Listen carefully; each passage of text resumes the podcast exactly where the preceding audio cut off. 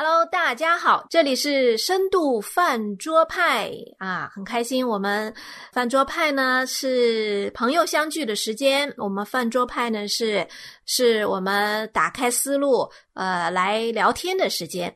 那今天饭桌上仍然是上一期跟我们一起讨论了舒适区的问题的两位嘉宾，我们跟他们打声招呼。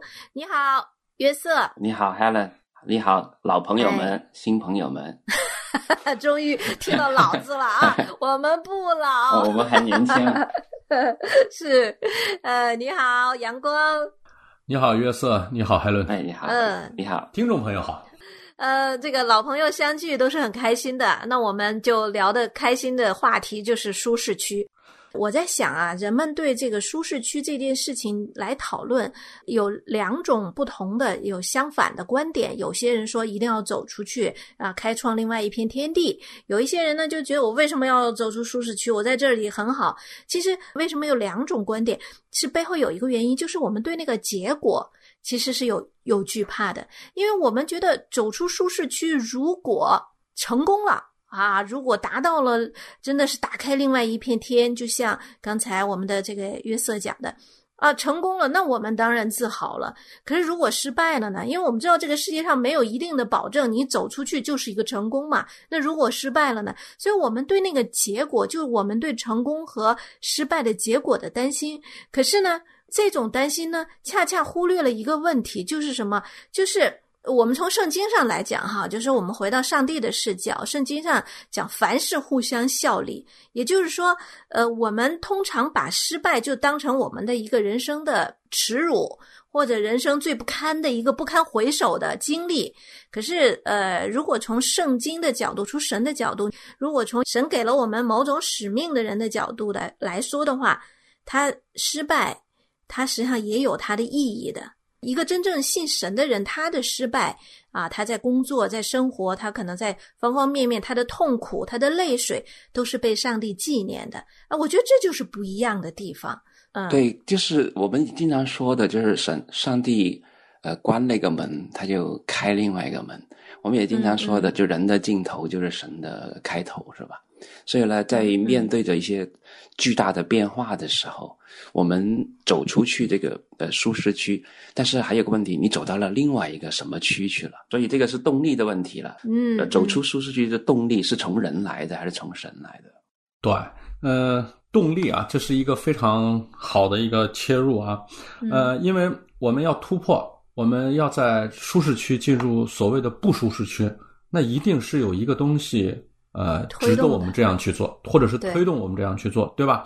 呃，刚才海伦提到成功、失败，这都要有衡量的标准的，对吧？呃，你说约瑟说，我我出去做做公司了，啊，那我赚钱了，是不是就成功了？还是我达到我的目的是成功了？还是我我延年益寿是成功了？或者说我 我这个我我功成名就是成功了？对，这个标准是不一样的。嗯，啊，我认为人类啊，人啊。在他的这个迷茫之中、恐惧之中，他是无序的。大部分的时候，人是不知道前面是什么，人也不知道自己在一个什么样的区里。往往是是通过回忆来确定，我刚才是在舒适区，还是我现在是在非舒适区？哈，我们举个例子，我们看到呃，以色列人在埃及为奴几百年，是吧？他们就呃大声的哀嚎，他们就哭求上帝啊，甚至这样的声音。都到达了上帝那里，我相信这样的这个劲儿应该是不小，是吧？嗯，好，上帝就派了呃摩西和亚伦来把他们领出去，领出去到了旷野，没过多长时间吧，他们就马上就又开始回忆在，甚至是颂赞在埃及的那些日子了。嗯，啊，他们说我们那个时候有韭菜，有鱼啊。甚至可能言外之意也是我们有安睡的地方，对吧？你现在给我们整到这个旷野里头，这是上无片瓦，下无立锥之地啊！然后每天就就吃那个单调的玛纳，所以说他其实在很多时候他是不清楚的，不清楚的原因是刚才约瑟说他的动力，呃，是对对现在的不满，但是他跟着什么走，他是凭着自己的判断。有时候啊，我我我我跟从上帝啊，你看。这个摩西和亚伦跟变戏法似的，把这个神迹就在我们面前显现，那我们就凭着这些就相信。但实际上，从根本上，我觉得他和上帝没有连接，那、嗯那这个就持续不了太久。嗯我觉得一定是回到呃这个人生最最根本的那几个问题上：我是谁？呃，我从哪儿来？我要到哪儿去？啊，嗯说是保安问的这三个问题。保安问的，对啊，就你你你去任何一个地方，人保安都会问你是谁啊？你从哪儿来？你你要找谁啊？对对吧？对，这就是保安问的三个问题。我们基本上这一辈子都在问这三个问题。是，所以好多人对保安的那个智慧很佩服的，对，终极问题。伟大的伟大的哲学家每家天都让他出自于思考这几个。问题的。对，所以说我们在这个过程中，如如果我们不去终极的问这几个问题的时候，我们可能就会呃陷入到一个呃从一个区到另一个区，然后这个区比那个区还舒适啊。我我们看到，我们就继续想，以色列人被领到旷野里头，呃，在这个旷野里头转悠了四十年，我相信到最后哈，嗯这个有很大一部分人已经适应了。其实有没有觉得这四十年对他们来说是非常非常惋惜，而且是非常毫无意义的，嗯就死在这个乏味的兜圈子里面。嗯，实际上，我们有时候经常为我们现在所谓的舒适区去奋斗，去进入下一个圈子的时候，如果没有神的真道引领，如果不是照着正确的方向去前进的话，嗯嗯，可能也是毫无意义的。对对不论我们的动机是从人还是从神来，当我们离开原来的那个舒适区的往前走的时候呢，确实是有很多的不确定性。这不确定性带来了心理的压力、恐惧、嗯惧怕和担忧啊。但是如果我们是出于神的话呢，那个感觉是很不同。嗯啊，因为我们刚才已经提到几个例子了，就是比方说埃及的例子哈，呃，嗯这个是一个，但是我觉得更加清晰一点的话，就是亚伯拉罕出乌尔，呃，Helen 也提到过，因为他本来在，因为乌尔当时是一个商业城市，是两河流域最富裕的，那个亚伯拉罕在那边有有房子有车的，他也有很多的，对他应该还有很多的这些工人，对对对，我看到一个资料说，他们当时竟然是有壁炉的，就是在亚伯拉罕生活的是那个地区，对对竟然是有壁炉的。暖气，嗯有有对对对对，可以想象。美索不达美索不达米亚平对原，他们是很舒服的。那突然间一天神说你要离开你的本乡本族本土，就是真的是离开舒适区。然后他完全不知道去哪里对，你就是离开就好了。你你完全不知道前面的路是怎么样子嗯嗯，结果他就把房子应该就卖了吧，对价钱可能也不好，因为走的比较着急，然后就就一家人就就出来了。他去哪儿他不知道，嗯他已经舒适惯了，所以等等他刚去到那个迦南，因为迦南很多是旷野嘛，那比他原来乌尔真的差远了。嗯所以一一碰到饥荒的了，他不能够回去了，神因为让他不要再回去了嘛，嗯。所以他就要到另外一个舒适区了，他就到埃及了嘛。嗯。埃及肯定也是很舒服的嘛，尼罗河流域。啊，但是很快他就碰到问题了，他又回来了。嗯。所以我觉得亚伯拉罕出乌尔是一一个例子，就是说他离开完全是神的呼召，完全是神的带领。嗯。而另外一个跟他相反的，就他的侄子，对吧？因为他的侄子从埃及出来了，然后肯定已经，因为他也在乌尔待过，也在埃及待过，他觉得这个旷野肯定是不舒适的，所以他就开始挪移帐篷了。因为索多玛多好啊，索多玛肯定很多好的餐厅嘛，也有很多夜总会啊什么的，所以他一家一家慢慢慢他就回到去那个地方去了。所以在人，他是完全是按照人的，我们所谓的判疏断对人的判断，我们的判断是出于我们的肉体的，让我们的眼目、我们的情欲，对不对，都觉得很舒服嘛？啊，是从世界的角度来去判断的。但是嗯从这个角度来判断到了，那个亚伯拉罕不应该出乌尔。从人的角度来讲呢，亚摩西都不应该离开王宫，嗯跑去跟那些下等的这些奴隶的人跟他们混在一起干嘛呢？但是他因为他知道自己的身份，他就这么做了。另外一个例子就是那个犹太人，他们不是国家灭亡了嘛，南国灭亡了，整个那个耶路撒冷城都毁了，圣殿也没有了，他们就去到了巴比伦。巴比伦就是好地方啊，巴比伦就是因为他们在那边其实不错的，他们你看像但以里啊都已经做到宰相了。啊，所罗巴伯啊，尼西尼西米也是做的很高级的，在波斯那地方，所以他们应该是过得不错的那日子，七十年了，凭着他们的聪明也安定下来了，安稳下来了。然后耶路撒冷是一片混乱，但是呢，因着神的呼唤，他们就分批分次就回去了。所罗巴伯啊，尼西米啊，他们回去干嘛呀？回到去其实真的是因为城墙都是倒的，然后耶路撒冷城里面没几个人。周围的这些人啊，亚门人啊，他们都想要去，他们都想去搞他们，就弄他们。但是他们还是因为神的旨意，他们真的就大部分的都都不愿意离开巴比伦的。嗯嗯嗯，回来的人其实很少的。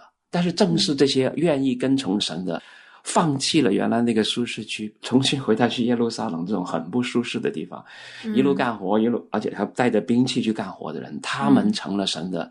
中心的仆人啊，他们成了后来耶稣的祖先。旧约里面特别多这个，都是神呼喊、呼召自己的子民离开本乡、本土、本族，离开原来生活的那个地、那个地方，然后去到一个完全陌生的，都是那些敌人很高大的、城墙很高的、不可能活下去的地方。就是在这样的地方，才能够显示出神的能力，才能够彰显出神的荣耀出来。他们的。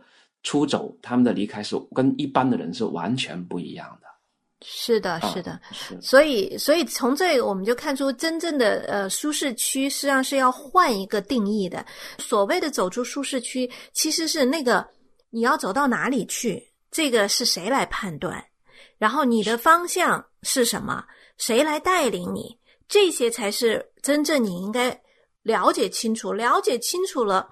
那就没有惧怕了啊！如果一个基督徒他按着神的心意被领出了他所在的，不管是职业也好，还是啊他的这个呃人生的状态也好，领出了他的舒适区，是因着神的缘故领他去舒适区，而且也有目标，就像圣经说的，向着标杆直跑哈，有有标杆的，有目的的，那这才是真正的走出舒适区的最佳。啊，状态 就像刚才那个那个保安的三个问问题一样的嘛。你要去哪里，是因为你知道你从哪里来，你为什么来这里，对不对？他这些问题搞清楚了，对，他要去哪里，他才会清楚啊。所以神神，我们如果回到这个，如果我们回到呃中国的呃传统文化，嗯，呃，在我们的传统文化里面，呃，有一个成语，呃，那是出自孟子的，叫“生于这个生于忧患，死于安乐”。呃，你听上去好土啊，是吧？然后我们现在呃，我们说我们呃宣扬的基督教的教义，在现在很多年轻人，在很多的这个所谓的这个主流也觉得你好土啊。那其实呢，呃，你看到他们现在的这种物质至上啊、享乐至上啊、所谓的科技至上啊、所谓的这些主流的这些思想。实际上也根本不是什么新鲜的东西，对吧？就刚才呃约瑟弟兄讲的，呃罗德和亚伯拉罕做选择的时候，亚伯拉罕说：“罗德你先选，对吧？”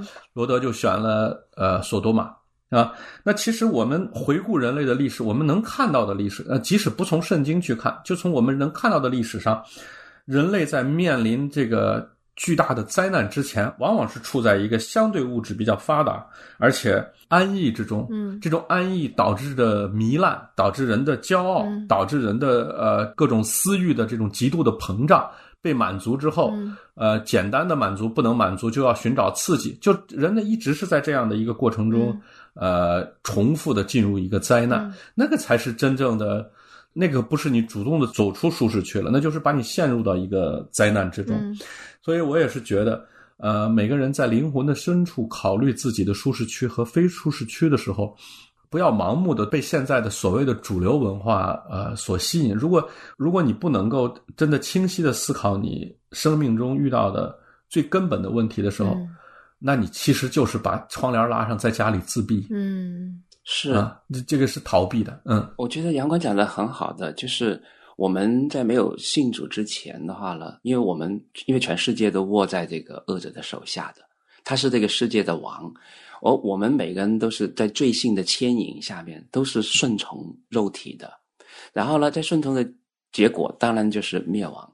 我们虽然在罪的当中哈，然后被他奴役，但是从我们的本性，从我们的肉体的来讲的话呢，其实我们是很享受这个最终之乐的，哎，享受各种物质上的，呃呃，那个世界里面所赋予给我们的这种名声啊、金钱啊、地位啊，我们其实是挺享受，而且去去追求的。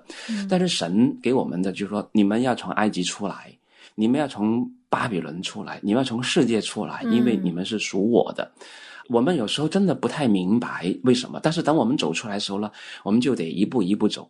但是在这走的过程中呢，我发现啊，即使是已经出来了，嗯，我们还会想停留在某一个阶段，嗯就好像刚才说的，我们就在埃及，我我我们在旷野里面。当我们出来之后，我们会想，哎呀，那个时候有韭菜吃，有黄瓜吃，有嗯非洲鲫，又可以炖，又可以煮，又可以红烧。那现在这个地方天天吃麻辣的，他就会停在那个地方，他就不愿意进去了，因为前面那个地方，他是人又高大，我我怎么敢进去了？人就会停在这个地方。嗯所以在圣经里面，其实常常提醒我们这样的事情，就是说我们已经出来了，但是呢，我们往往又很愿意停在某一个舒适区。我觉得最明显的一个例子就是那个那个彼得哈，彼得他出来了，然后神就带着他们，就是彼得和那个西比泰的两个儿子，就是到那个边上山去嘛。彼得一看，哇，这地方太好了，又可以看到天国的荣耀，又可以听见那个摩西跟那个以利亚对话，太好了。然后他赶紧，他怎么说？他就赶紧给他们弄几个帐篷。他说：“你们，我给你们一人一个，咱们就一直待在这里，不要走了。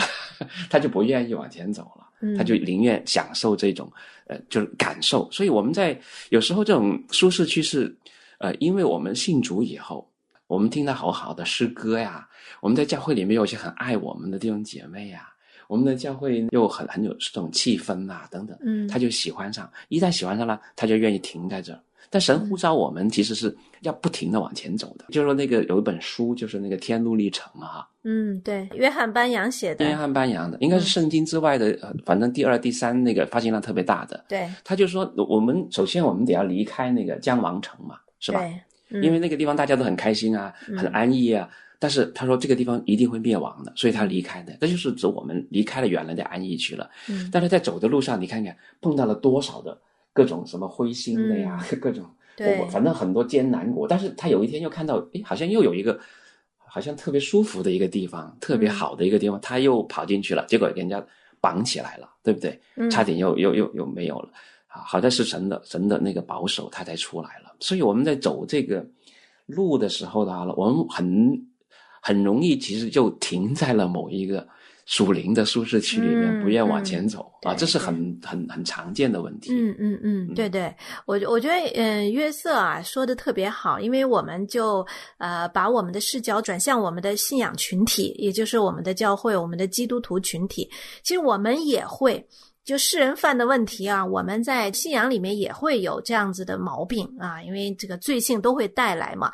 这也是让我们有一些的思考，就是就基督徒过于安逸的、过于享受舒适区，它的几种呃状态吧。我想大家也可以讨论一下，能能给很多人有一个提醒，也给我们自己有一个提醒。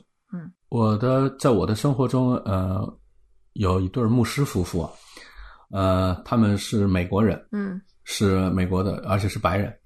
嗯、他们就给我回忆过他们呃从舒适区走出来的这种非常非常呃可以说刻骨铭心的当时的那个感受。嗯他们两个人呢是在神学院认识，在神学院结婚的，嗯大概是在一九六零年代的末期，就是六八年、六九年吧。嗯因为这对牧师夫妇已经七十多岁了嘛。他们当时在印第安纳州的一个神学院学习，学习以后他俩就结婚了。结婚以后呢，呃，牧师就有一个呼召，嗯呃，让他去台湾传福音。嗯结婚以前，他就给师母说说啊、我我们可以结婚，但是我是要去中国的，嗯呃，未来一两年我就要去中国的。师母就觉得非常的诧异，你你在这神学院毕业了，又不是找不到工作，你又我们就在这好好的传福音啊，我们又不会说中文，对吧？有这么多人需要我们，我们自己他我们牧师的父亲也没有信啊，他弟弟可能也没有信，远的近的都有这么多，我们为什么要去中国师母当时就承认说，我当时就想，哎，过一两天他就忘了。结果呢，他们结婚以后呢，可能一年以后有了一个孩子，孩子一岁的时候，呃，是牧师就给师母说，呃，我们准备吧，我们这就要走了。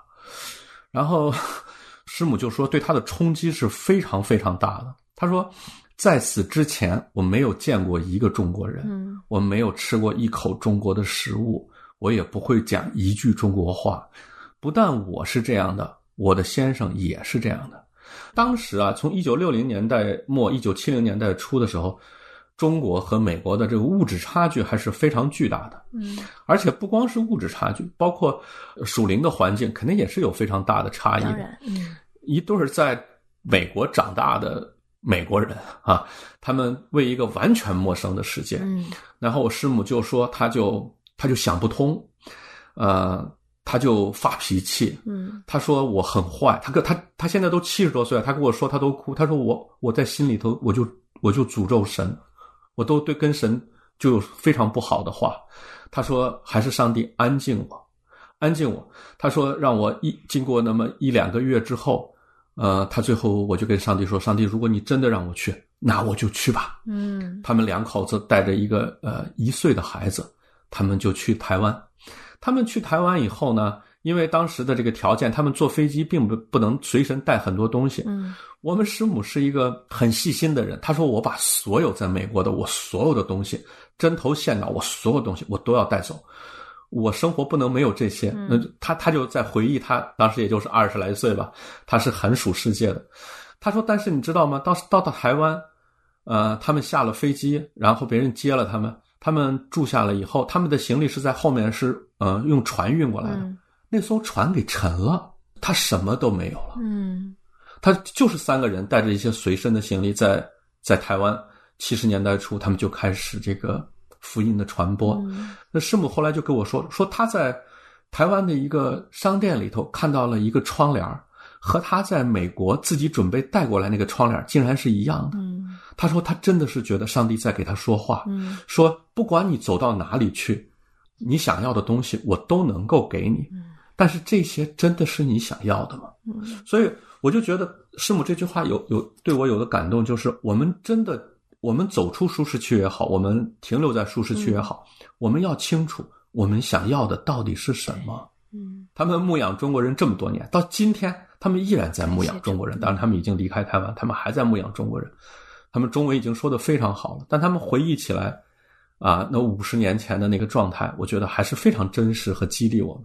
就是我们基督徒有个问题，就是很愿意就待在原来的舒适区不走了啊，嗯因为传福音其实是我们就是走出舒适区的一个很具体的行动来的。嗯，对，因为你不论是回到原来的熟悉的那种环境，还是去一个相似的环境，可能语言是一样的，但是制度不一样，文化不一样，嗯习惯不一样，甚至是完全不同的，连语言都不通的，你敢不敢去？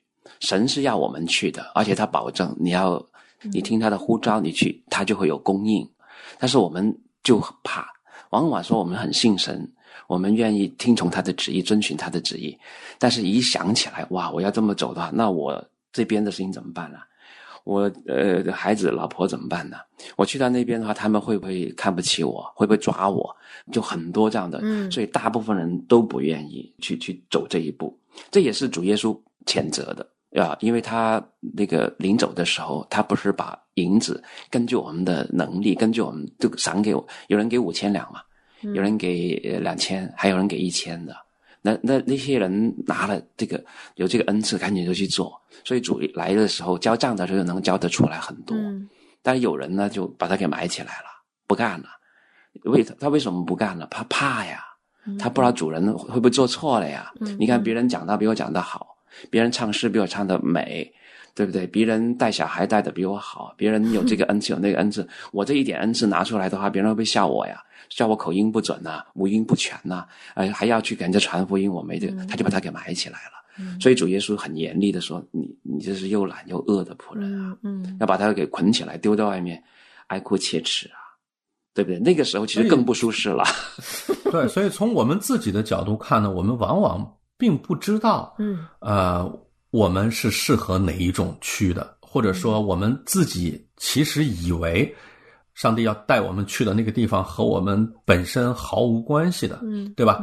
就好好像我刚才举例的这一对呃美国人啊，他们他们怎么会想到他们的生命和中国人能有关系呢？嗯嗯但是他们后来一辈子，他们的一辈子都花在给中国人的这个福音施工上，所以我们在心里头要克服对这种呃非舒适区的恐惧，嗯。因为有上帝在。还有一个就是，呃，圣经里面一直就是要我们基督徒呢不要偷懒，要殷勤，要不要闲懒不结果子，对不对？对，然后应该是亲手去做工，因为神的恩典已经摆在那了，他的旨意也讲得清楚了。嗯但是一定要我们在我们的行为上有个相应的，嗯把我们的信心给活出来。如果信心没有行为，它就变成是死的了，嗯它就变成像老底家教会一样的，嗯嗯大家都不冷不热，我都知道了，不温不火的教会。我什么都知道了，我我我我什么都有了，嗯，然后我干嘛还要去冒险做一些可能会失去的事情呢？嗯嗯呃对这样子就就真的是出问题了。嗯嗯哎我经常给自己下这样的定义，叫中年油腻基督徒啊。对对对，我就觉得，就是从世人的智慧来讲，从心理学的讲，他都讲到，你不要停留在原来那地方。嗯，如果要不然的话呢，你一旦环境改出现改变，你就很可能就落伍了，嗯甚至被抛弃了对。这个是从世人的角度来看的，对不对？我们信主了，在教会里面，别人呃带我们查经。然后来欣赏诗歌，然后呃看很多的书籍研究，很舒适的。但如果你没走出去，你没有去变化，你没有去传福音的话呢，他其实是一直停留在那儿，他像个小孩子一样的，他不能够长大的。嗯他面对着每一次的那个管教和神的带领的时候呢，他都说这个赶紧挪去，这个病赶紧挪去，嗯这个痛苦赶紧挪去，这个问题那个，对结果呢，他就一直成了一个属灵的婴儿了，他不能够长大。而神要我们是成为他的精兵的。我们今天其实是神的儿子，我们是精兵，我们有一天我们要跟主耶稣基督是一起做王的。嗯但是你能做王吗？你经过哪一些的战役？你经过哪一些的战斗？你受过哪些的伤？你做过哪什么事？你有没有那么强大、那么有力去面对着各种属灵的仇敌？这个是需要我们走出去的，需要我们去面对，需要我们去战胜的。是非常好，我们真是看见哈，其实说到底，这个世界没有舒适区。真正的舒适区是基督徒走完天路，在上帝的面前交完了他一生的账，啊，得到那公义的冠冕，像保罗说的哈，向着标杆直跑啊。真正的舒适区是在神的国里，在那永恒当中。所以盼望啊，我们今天的弟兄姐妹们，我们一起呃来走这条天路啊、来去经历这条路上面的各样风雨苦难，因为。呃，我们知道，无论遇到什么样的状况，上帝的慈神爱所，他都牵拉着我们，因为他的目的是要把我们带到那至终的舒适区，就是神永恒的国度。那好感谢主，谢谢两位弟兄，谢谢我们这铁三角哈，我们下次再见不是老三角吗？藤哦，老三角，谢谢。不谢谢我们老。老铁三角，所以我们下次见啊，大家再见。好，再见。